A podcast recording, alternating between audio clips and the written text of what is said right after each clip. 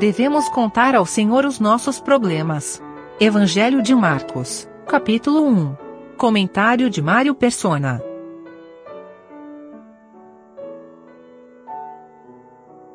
Na religião dos judeus havia demônios. É o que nós vimos na, no, nos versículos anteriores, quando ele vai na sinagoga e ali tem, tem um demônio, tem um homem endemoniado, e ele então uh, expulsa o espírito, o demônio desse homem. Uh, eu não sei se fala espírito imundo ou demônio aqui, uh, espírito imundo. E esse espírito imundo, ele, ele, ele fala, mas o Senhor manda ele se calar. Porque o Senhor não iria deixar testemunho do inimigo uh, se manifestar. E ele vai fazer isso depois, que ele, quando ele também ele vai curar muitos de, de demônios, muitos uh, possessos de demônios, no versículo 34, mas não vai permitir que eles falem, porque o testemunho do inimigo não é, não faz parte da obra de Deus. Paulo também precisou expulsar o demônio de uma jovem quando ela parecia estar até ajudando, mas nada que é que seja do inimigo pode ajudar na obra de Deus. E agora ele sai da, daquela sinagoga onde havia demônio, onde havia espírito imundo, e entra na casa onde há doença, onde há enfermidade. Então nós vemos nisso uma, uma figura muito clara da, do Estado de, de Israel naquela época, do Estado de, dos judeus naquela, naquela ocasião. A sua religião estava contaminada, as suas casas estavam contaminadas. Nós, nunca, nós não vemos no Antigo Testamento tantos, tantas manifestações demoníacas como nós vemos nos evangelhos. Isso porque, obviamente, com a vinda do Filho de Deus, as hostes demoníacas estavam em polvorosa, estavam com toda a atividade. E, e muitas enfermidades também. E ele vai então e vai, vai visitar a casa de, de Simão. E a sogra dele está doente, está com febre. E falam para ele dessa, dessa sogra. Os discípulos falam, os, os que estavam com ele comentam com ele. Ele vai então e cura essa mulher. E é interessante nós vermos isso, porque essa é a nossa função também. Contarmos ao Senhor Jesus. Encontramos um problema? Vamos falar com ele. Versículo 29. Logo saindo da sinagoga, foram à casa de Simão e de André, com Tiago e João, e a sogra de Simão estava deitada com febre. E logo lhe falaram dela. E logo lhe falaram dela.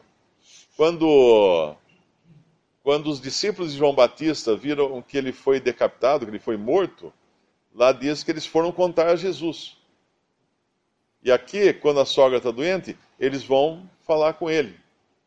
Por que isso? Porque ele é, ele é o recurso nosso. Uh, quantos de nós não precisa levar ao Senhor as nossas dificuldades, as nossas tristezas, as nossas enfermidades ou as enfermidades de, de, terceiros uh, e levamos a Ele, porque não tem outro recurso.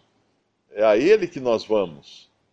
Uh, é, é, é, nele que nós buscamos o recurso. E ele, obviamente, cura aqui a sogra de, de Pedro. E é interessante que ele, ele está no seu papel de servo. Começou no versículo 29, logo saindo da sinagoga. Eu tinha comentado outro dia que essa palavra logo vai aparecer muitas vezes no Evangelho de Marcos, porque cabe ao servo atender logo, resolver logo, uh, servir logo o seu senhor. E aqui ele no versículo 32, né, a sogra já, se, já de, de Pedro já está curada, não precisou nem de um tempo de convalescença, né? Tipo, ah, não, agora fica mais 10 dias na cama para. Não, ela já levantou e começou a servir. É assim que são as coisas de Deus. Ela já começa a servir.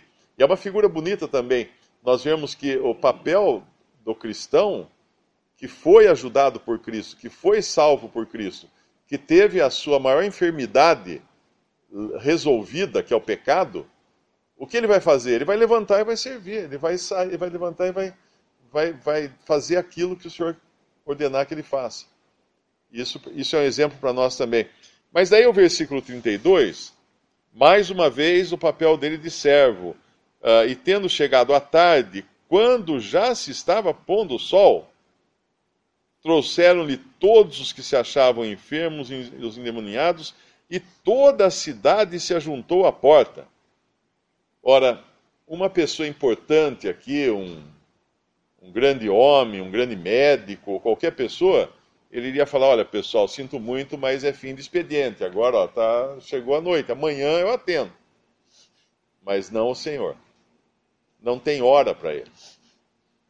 Não tem hora. Está começando a noite, está chegando o fim da tarde, está começando a noite, e ele está pronto para atender uma multidão. Não, nós não sabemos quanto tempo ele levou para atender essas pessoas, mas deve ter sido um bom tempo, né? Toda a cidade foi à porta da casa da sogra de Pedro na casa de Pedro, levando enfermos e endemoniados, que deviam ser muitos, e curou muitos no versículo 34, que se achavam enfermos de diversas enfermidades, e expulsou muitos demônios, porém não deixava falar os demônios porque o conheciam.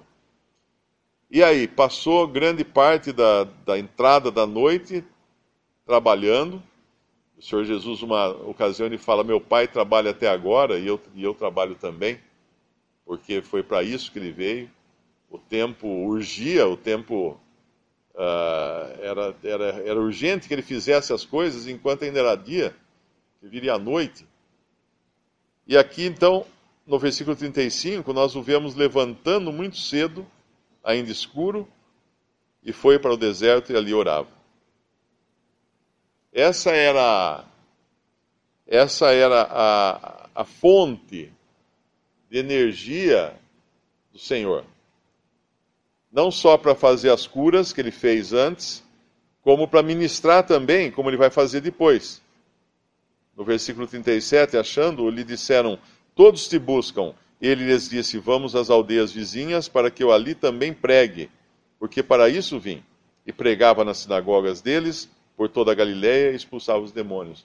Então, entre uma coisa e outra, tem essa oração, tem esse momento que o Senhor reserva na, antes do, do sol nascer, no versículo 35, levantando-se de manhã muito cedo, fazendo-se no escuro, saiu e foi para um lugar deserto e ali orava.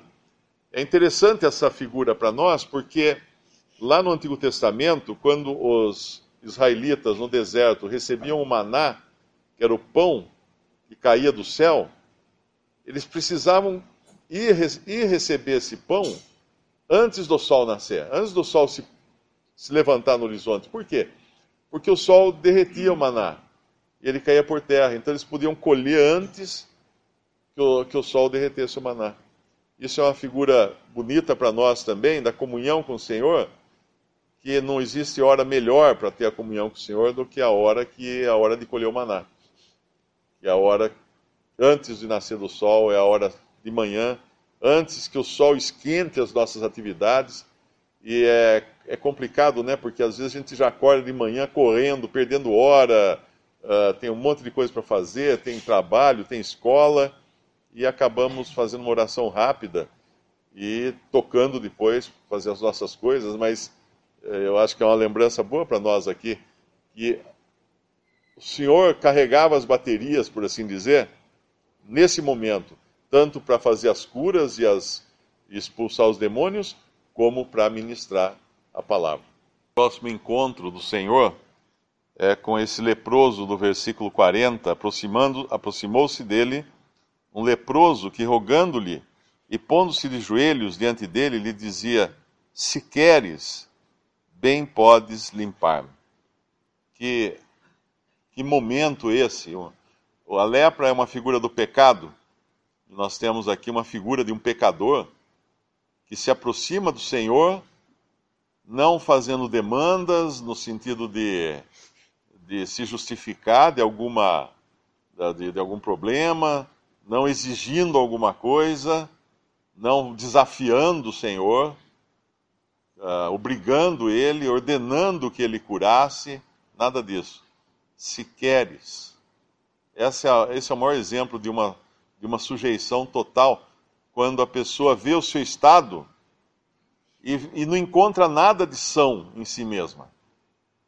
Tudo é lepra, tudo está coberto pela, pela, pela lepra maligna, ela não tem, não tem o que fazer com ela. Ela não consegue se limpar. Ela tem que buscar no Senhor a limpeza agora, a purificação. E ainda assim, não é uma demanda, não é uma, uma ordem, não é uma exigência, uh, ou nem mesmo uma indiferença, né? Mas é a confiança de que o Senhor pode, se Ele quiser. Ele pode curar. Se Ele quiser, Ele pode curar. Se queres, bem podes, podes limpar-me. No Antigo Testamento, quando alguém era tomado pela lepra, os sacerdotes não podiam fazer nada por aquela pessoa. Porque homem nenhum podia curar uma outra pessoa, só Deus, né? o poder da cura uh, sempre vem de Deus. E os sacerdotes só podiam depois oferecer, examinar a lepra, uh, ver se o homem foi curado ou não. Esse era o papel dos sacerdotes, mas eles mesmos não tinham poder neles. Eles tinham autoridade para tirar o leproso do arraial, para que ele não contaminasse os demais israelitas, mas eles não tinham poder algum em si mesmos para mudar a situação do leproso. Eles tinham que esperar pela cura vinda de Deus. E aqui nós encontramos esse homem leproso se aproximando do Senhor, mas na condição que o pecador deve se aproximar de Cristo. Essa é a condição. E o que, que nós ouvimos da voz do Senhor? E Jesus, movido de grande compaixão. Grande compaixão.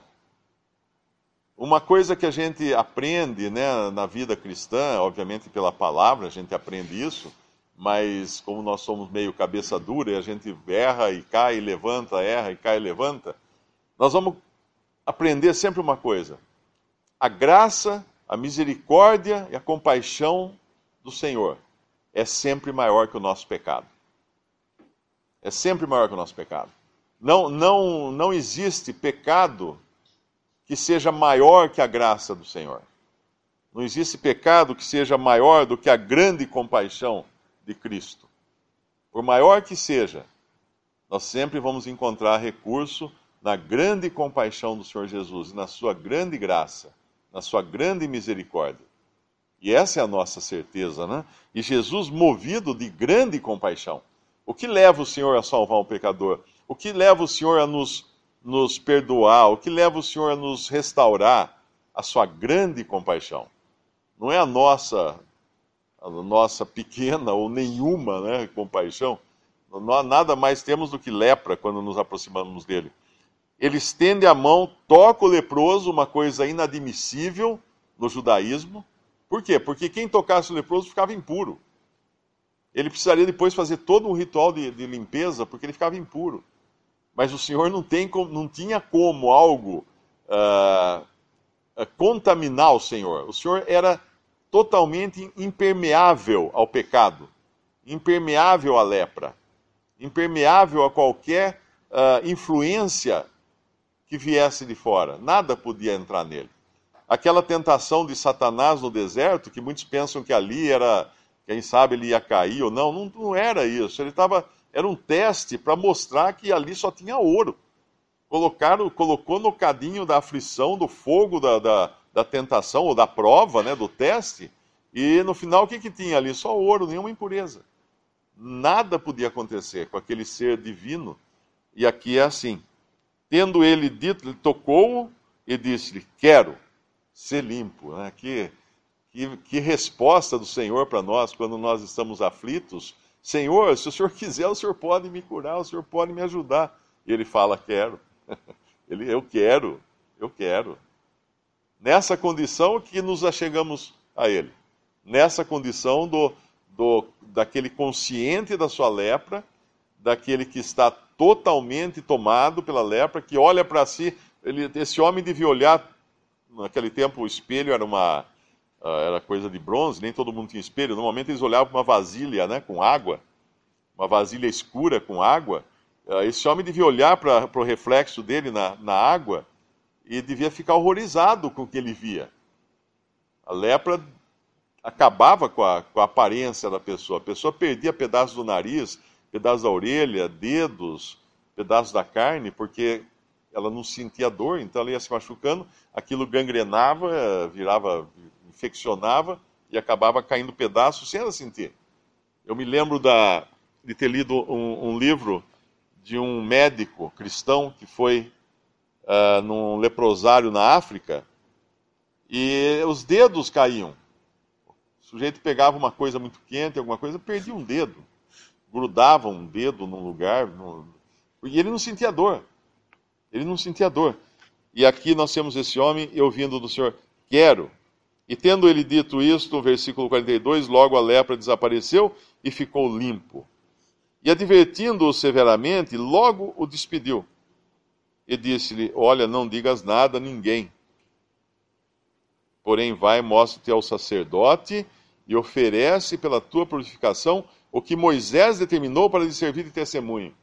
Agora, imagina esse sacerdote, quando aparece esse leproso, talvez fosse até alguém conhecido dele, aparece e fala: Olha, eu vim aqui oferecer, eu estou limpo, eu vim oferecer uh, fazer a oferta pela purificação que Moisés determinou, que Moisés ordenou. Esse sacerdote ia pensar, mas quem curou você? Foi aquele homem, foi aquele homem Jesus que me curou. E agora o sacerdote judeu, olhando isso, ele podia testemunhar que Deus estava ali. Deus estava ali fazendo uma obra. Uma obra de poder agora. Uh, mas obviamente, esse homem não segue ordena, o que o Senhor Jesus ordena e sai divulgando o que aconteceu.